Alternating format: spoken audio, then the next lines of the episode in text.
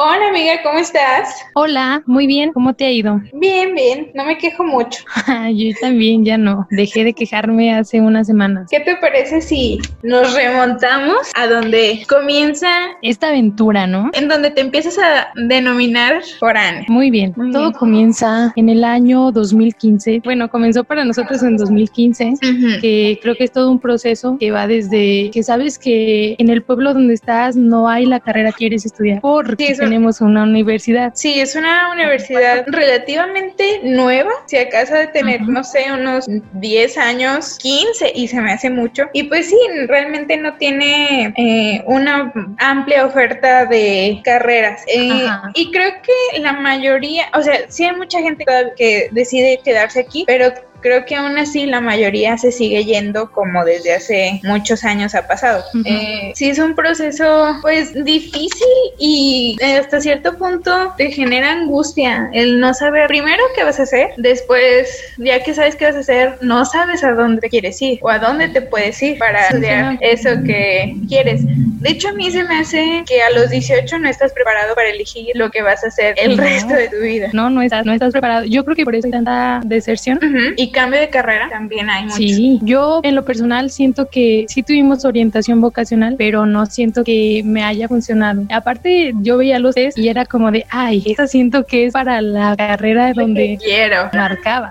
Creo que sí, los test vocacionales que nos fueron aplicados estaban muy sesgados. Nosotros mismos los invalidábamos un poco por lo que dices. Tú ya tenías en mente una carrera que tú elegiste o que eligieron por ti tus papás o el entorno era lo que te estaba exigiendo. Entonces, y realmente marcabas lo que te fuera a llevar a esa carrera. No a esa Sí, sí, carrera, sí. sino a ese centro, que es más o menos como vienen los test vocacionales. Dirigirte a humanidades, ciencias exactas, sociales, Sociales. económicas, de la salud, viene así. Entonces, pues tú ya sabías más o menos qué tenías que poner para que me salga que voy a estar en el área de la salud. Entonces, eso creo que es el primer paso para empezarte a plantear hacia dónde vas, hacia dónde caminas. Y me acuerdo que cuando ya aplicamos para la universidad, nosotros ya éramos clasificados en rezagados y foráneos. Sí, porque la universidad separa los exámenes. A los locales se los hace en un día. Lo- el primer examen, que es del, del estado, los hace un día. Y a los foráneos y rezagados, los rezagados son los que llevan fuera de la prepa un año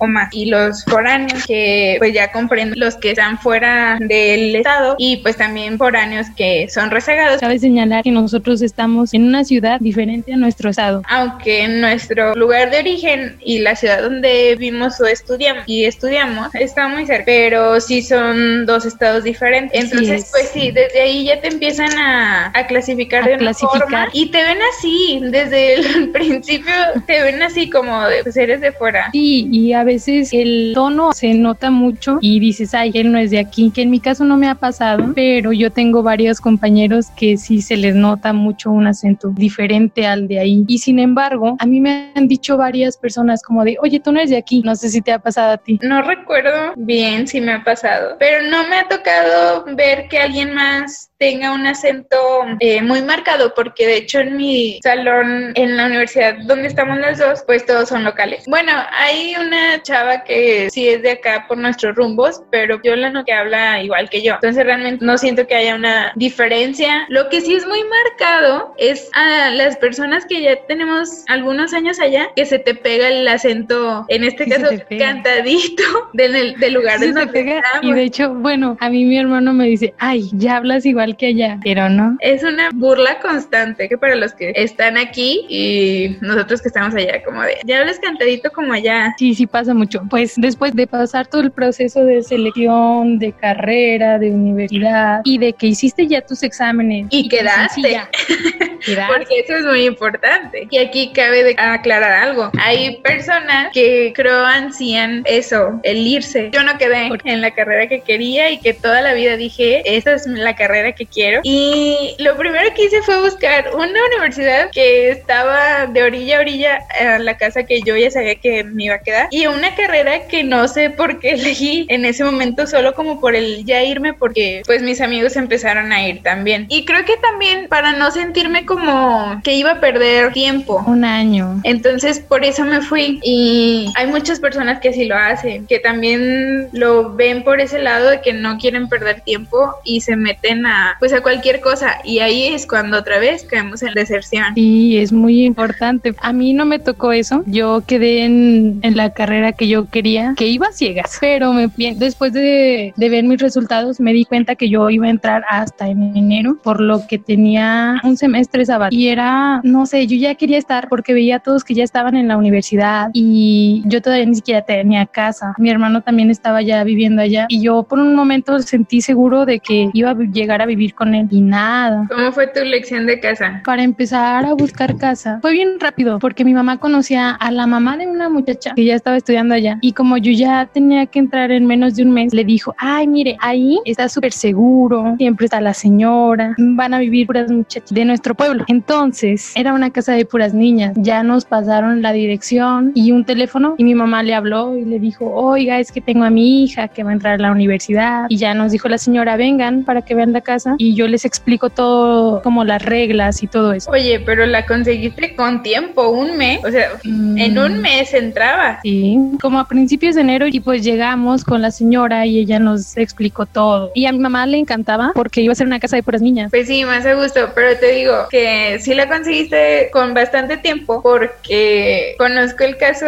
de alguien que iba a entrar el lunes y el domingo le pidió chance a alguien que vivía en la casa donde yo iba a entrar para que si podía vivir ahí, pero pues ya entraba el lunes y no se había preocupado por ver a dónde iba a llegar, como que no le había caído el 20 que ya se iba. ¿De verdad? Sí, así es, entonces pues era alguien que no conocía, yo ya tenía mi lugar asegurado en esa casa. Sí. Y pues entró este chavo y pues ya fue empezar a compartir. De hecho, pues yo cuando decidí irme a la otra universidad, pues mi hermano sí estaba estudiando allá, entonces vivía en una casa con puros chavos que pues eran sus amigos de toda la vida. Pues yo ya sabía que iba a quedar ahí, entonces no me tuve que preocupar por buscar. Porque... Yo sabía que iba a estar esa muchacha ahí, pero yo vivía en un lugar que era como una vecindad y esas muchachas iban a estar en el departamento de enfrente. Entonces yo no sabía quién iba a vivir en mi departamento. Y de hecho yo llegué un domingo y no había nadie. Y después me dijeron, ah, no, es que ellas entran hasta una semana después. Estuve sola una semana. Las estas chavas me hablaban como para placar y así, pero yo no me sentía a gusto con ellas porque no las conocía.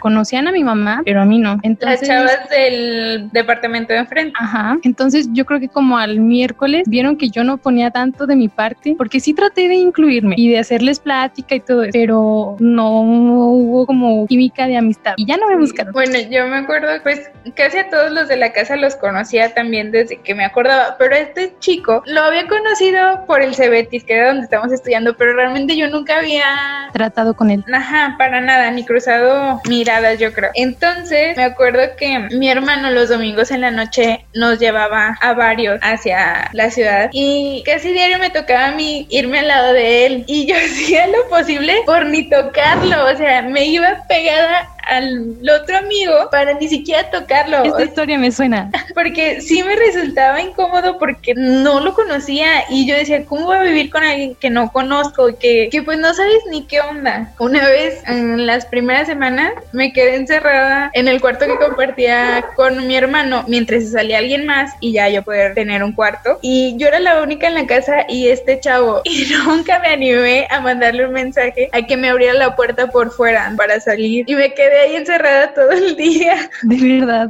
Ese día me acuerdo que llegué de la escuela y antes de subir al cuarto calenté un arroz con leche que me habían mandado mi mamá. Pues ya subí yo con mi tazoncito y todo, me encerré en el cuarto y de repente, bueno, el arroz con leche estaba echado a perder, entonces ya no pude comer nada. Ay, qué triste. Y de repente me dieron muchas ganas de ir al baño y ahí fue cuando me di cuenta que no podía salir. Resulta que a mi hermano se le había fregado la chapa de la puerta y no me dijo, o sea, no me dijo que no la cerrara porque si no me iba a quedar encerrada, porque de afuera sí se abría. Entonces, pues ahí me quedé con hambre, con ganas de hacer el baño encerrada, yo creo como hasta las nueve de la noche que llegó y todo fue por no mandarle un mensaje. Por la pena, ¿no? Por la pena este roomie. Que neta, yo hacía lo posible por ni hacer contacto visual. Y así pasa, creo que es muy complicado. Creo que hay dos cosas. Cuando te vas a vivir, pues con tus hermanos conoces a, a tu hermano. En este caso, pues también había más gente, ¿no? Que a lo mejor la conocías de años, pero no sabías cómo es cuando vives ya con ellos. Otra cosa, Sí, eso es. te vas con tus amigos, creo que es una navaja de doble filo, porque puede favorecer mucho la amistad o cortarla de plano. Cortarla. ¿Me estás tratando de decir algo? no sé, te lo dejo a tu criterio.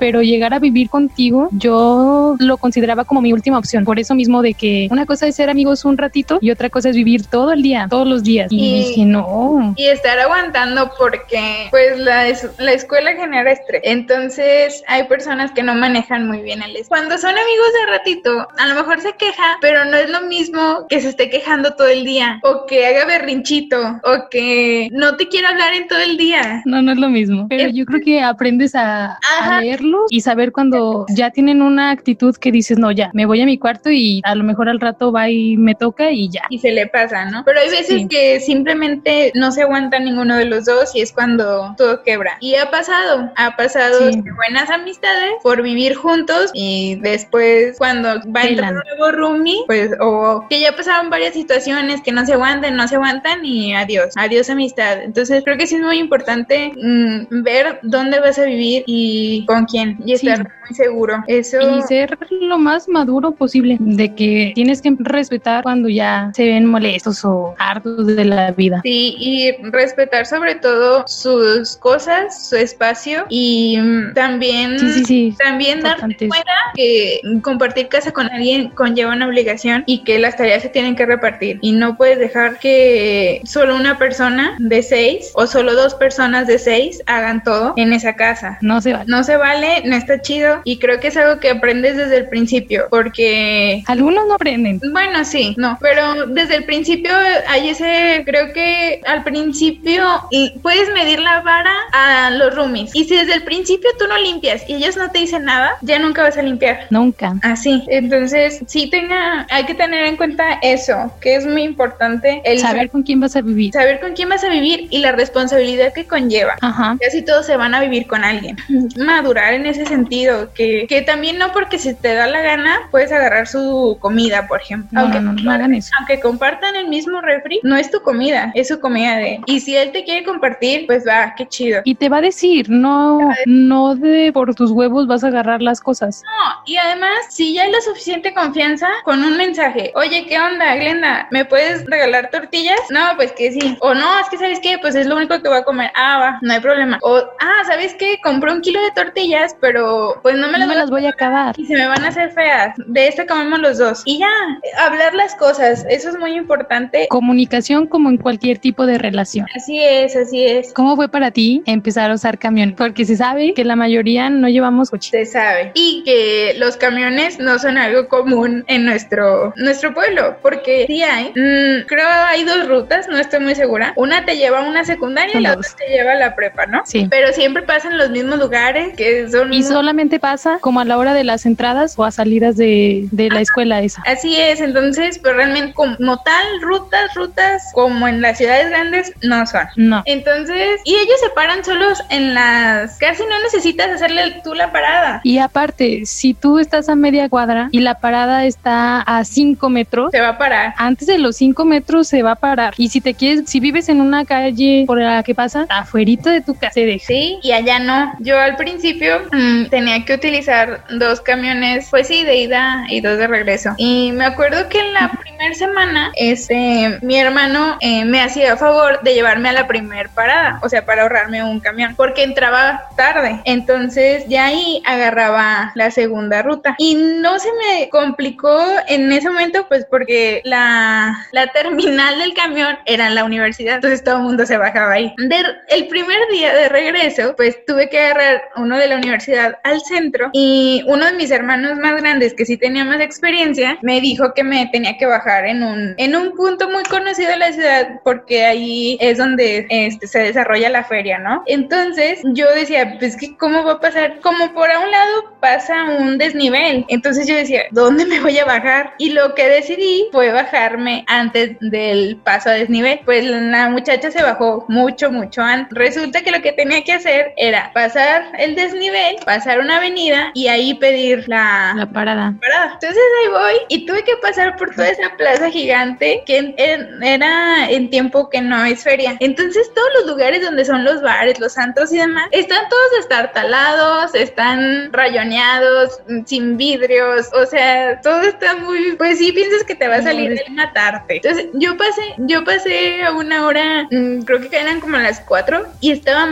solicísimo, solicísimo y ahí iba yo toda miedosa y ni siquiera me, ni siquiera tenía la confianza de sacar mi celular para llamar y saber dónde estaba. Y es que eso es algo bien importante porque por lo menos a mí, pues tus papás te dicen, no saques el celular, no hables con nadie si no conoces y pues aparte pues tienes desconfianza porque has sido, pero nunca has sido sola. Y creo que sí fuimos en un tiempo donde la ciudad sí estaba un poco más peligrosa en esa cuestión de asalto y conocimos a mucha gente que ya le había pasado, entonces ya vas con ese miedo. Pero bueno, me metí en esa plaza, hay un centro comercial y me metí y ahí como que sentí seguro y ahí ya sí fue cuando hablé y ya me dieron eh, indicaciones, indicaciones, más. Pero sí me aventé una caminadota. Entonces ya agarro mi segundo camión, ya se iba rumbo a mi casa. Eh, ese camión yo me tenía, está mi casa y yo me tenía que bajar una calle abajo. Y yo me acordaba más o menos que había pasado por ahí y dije, no, pero ya me lo llegamos a, al baldío donde ahora está el Oxxo, ya me voy a bajar. Y no, me bajé en Avenida Convención.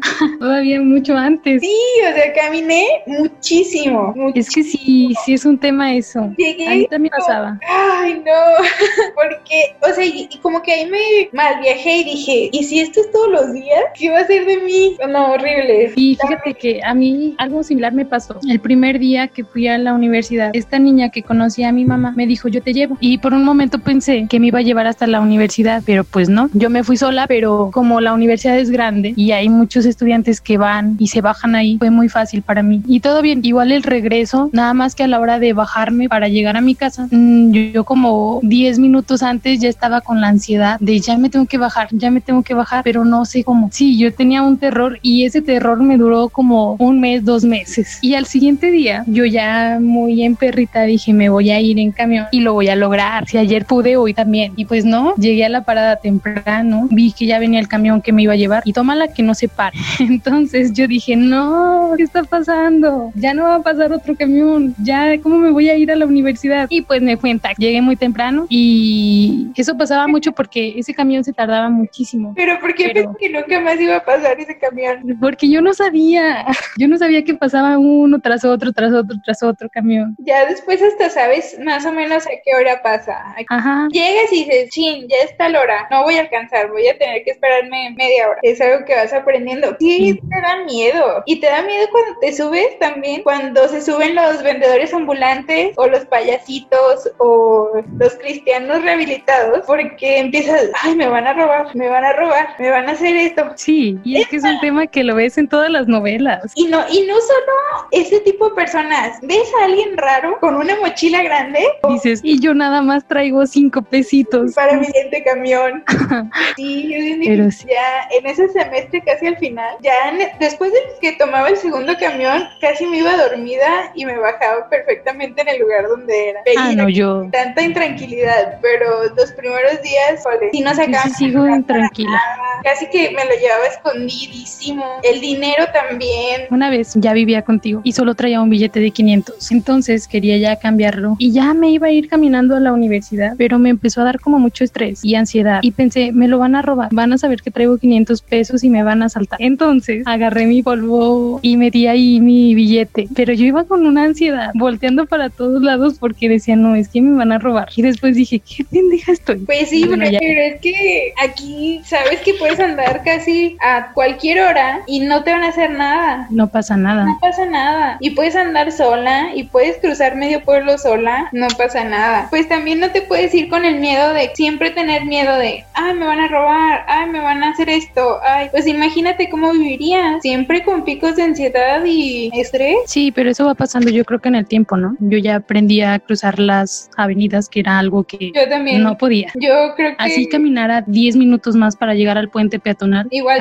me da, y creo que todavía me generan mucho estrés pasar las avenidas y las avenidas más grandes. Por Sí. ejemplo, las tres avenidas principales de la ciudad, hijo, no, o sea, como que solo imaginarlo me da mucho miedo. Obviamente, ¿Sabes qué? obviamente ¿Qué las les causa mucho conflicto? Avenida Universidad como a las 2 de la tarde, porque de un lado está bien solo, solo pero del otro lado está atascado de carros siempre, siempre. a veces hay días que me quedo Ya 10 no te minutos ahí para, para poder cruzar. Ya no te da miedo cruzar, pero ya te pasas hasta sin ver, hija. Ya no, no aprendí mucho, pero Siempre pasa que vamos juntas y de repente ya se pasó. O sea, los carros que se la lleven, yo creo. perdí el miedo. O no te aviso de que ya me voy a cruzar. Ajá, y ahí me dejas como taruga.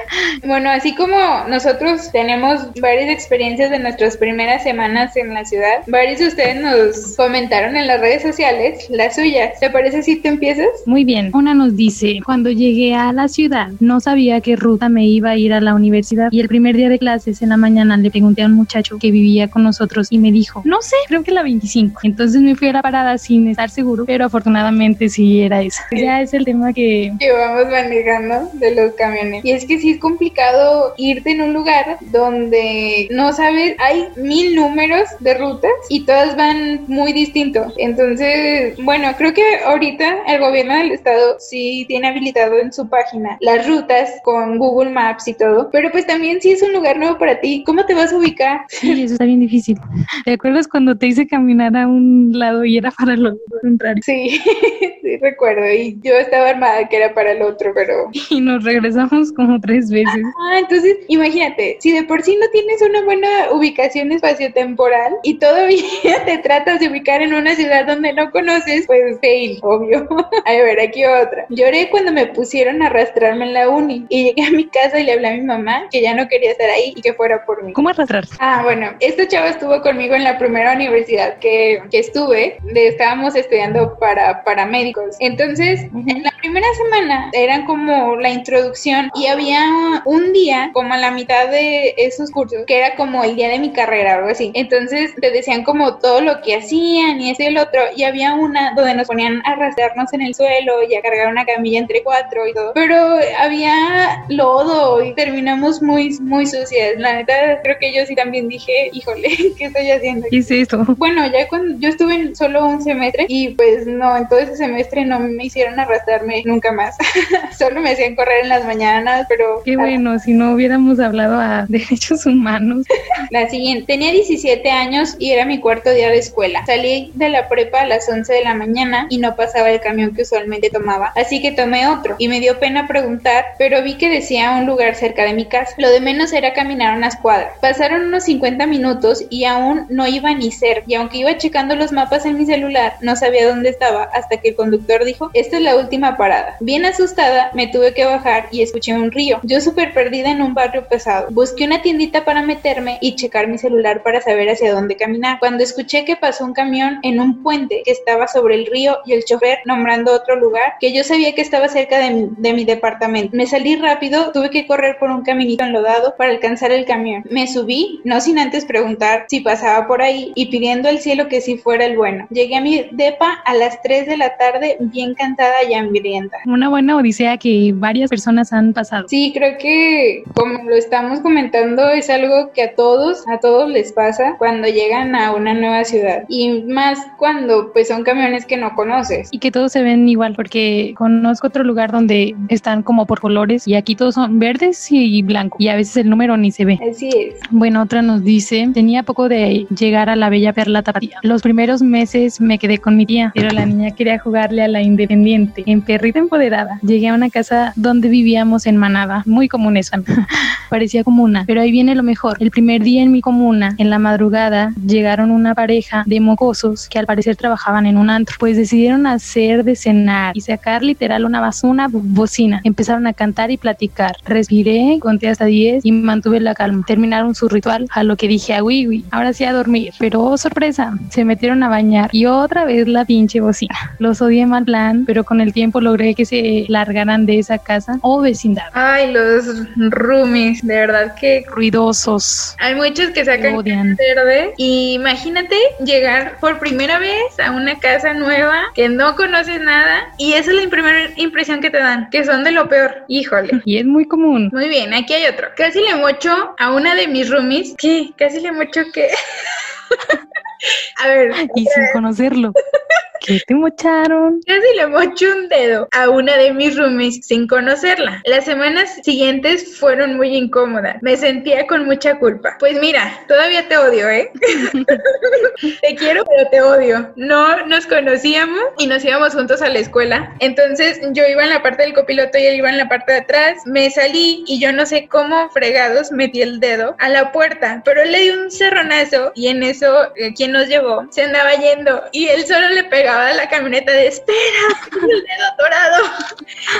No, pues el dedo horrible, se me puso negro. No me fracturé ni nada, pero pues sí estaba lleno de bus y demás. Por suerte. Por suerte. Pero pues si el otro chavo que llevaba la camioneta no se hubiera dado cuenta, pues me arrastra por toda la Pero arrancan. Ah, hay otra. Llegué a la casa de mis roomies sin tomar alcohol y los primeros meses me negué a ingerirlo. Pero ahora, gracias a ellos, me he convertido en un borracho profesional. Es Vaya. una historia que se sabe y Que que, a a todos todos nos pasa. Claro que sí, ahí pruebas las mieles. Porque no hay un adulto responsable que te diga, no puedes tomar. No hay. De hecho, los adultos son los que te dicen, tómale. Yo también duré como un año para poder tomar. Bueno, para decir, quiero tomar. Ujú, Creo que yo empecé a tomar cuando entré a la segunda universidad, que fue que ya tenía más tiempo y estaba como más desahogada de trabajos, porque en la otra universidad sí nos tenían, como era cuatrimestral, Tener que bañarme con agua fría, no tener baño propio, no saber cómo hacer la parada del camión, quedarme sin internet y una vez de ahí muchas más. creo que al principio, pues sí batallas, eh, depende también de dónde llegues. Sí, Pero eso de quedarme sin agua, sin gas y sin luz, nos pasó cuando recién te mudaste a, a la casa y fue sí, yo ya quería una limpia. Fue toda la semana que no tuvimos gas, no tuvimos agua, no No, tuvimos... gas sí había. No. No servía el boiler porque me acuerdo que calentábamos el agua Sí, y nos sí. bañábamos a jicarazos.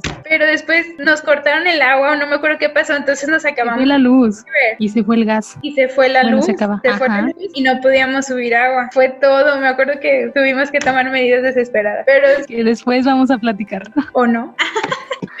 Sí, es complicado. También, ¿Quién por ejemplo, cuando no sabes o le tienes miedo al boiler. Eso pasa también Sí. mucho. Porque pues a lo mejor en tu casa te prendían el boiler o tenías calentador solar. Y también da vergüenza aceptar que no sabes hacerlo. Aceptar que no sabes y pedirle a alguien más que te lo prenda. Sí, da mucha pena. Yo cuando llegué ahí contigo tenía mucha pena por muchas cosas. Tenía.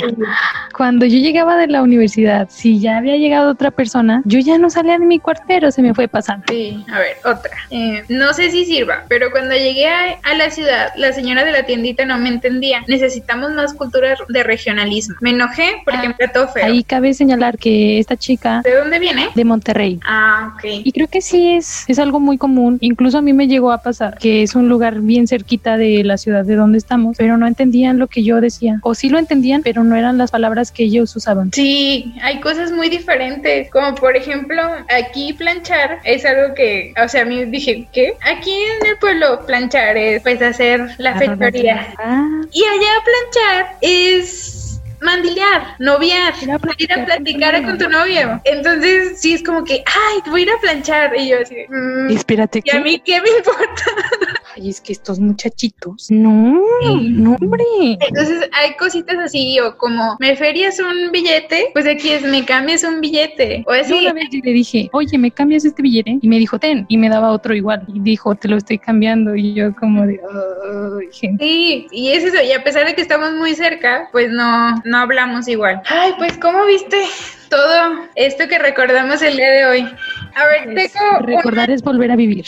Así es. ¿Cuándo o cómo fue el día que dijiste, híjole, yo ya me quiero regresar a mi casa y no volver a saber de este lugar? ¿Cuándo fue? Yo creo que cuando reprobé mi primer parcial de, de una materia. Sí, fue como de, ¿qué estoy haciendo aquí? Ya me quiero ir. Bueno, tal vez no los parciales, pero me hacían formativos y ver que me sacaba, o sea, yo de ir de 10, 9 a sacarme puros 5, 4. Sí, fue como de, ay, no, ya no quiero estar aquí, quiero a mi mamá. Sí, sí, creo que para mí fue que en la segunda carrera que me cambié, digo, a la que me cambié, mm, fue, la elegí de pura chiripa, la verdad. Entonces, no me, no me sentía en mi lugar. El salón en el que estaba, pues sí tuve amigos, pero no me sentía en mi lugar. Empecé a reprobar, reprobé dos semestres seguidos y, y sí fue así como, no me gusta lo que estoy estudiando. No me siento cobijada por el salón, o sea, no me siento aceptada por el salón. Que a lo mejor sí era, pero pues yo no me sentía a gusto. Y estoy reprobando. ¿Qué estoy haciendo aquí? Ya me voy y ya.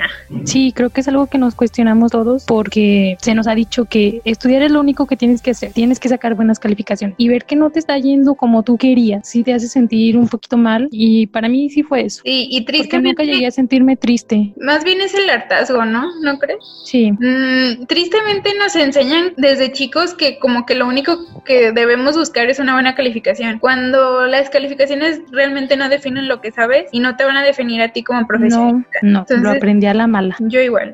Algún día hablaremos de todos nuestros fraca- fracasos académicos. Nuestra atropellada vida universitaria Así y es. académica. Mi tema favorito para hablar con desconocidos. Yay, Muy bien, entonces pues yo creo que aquí se termina esto. qué triste.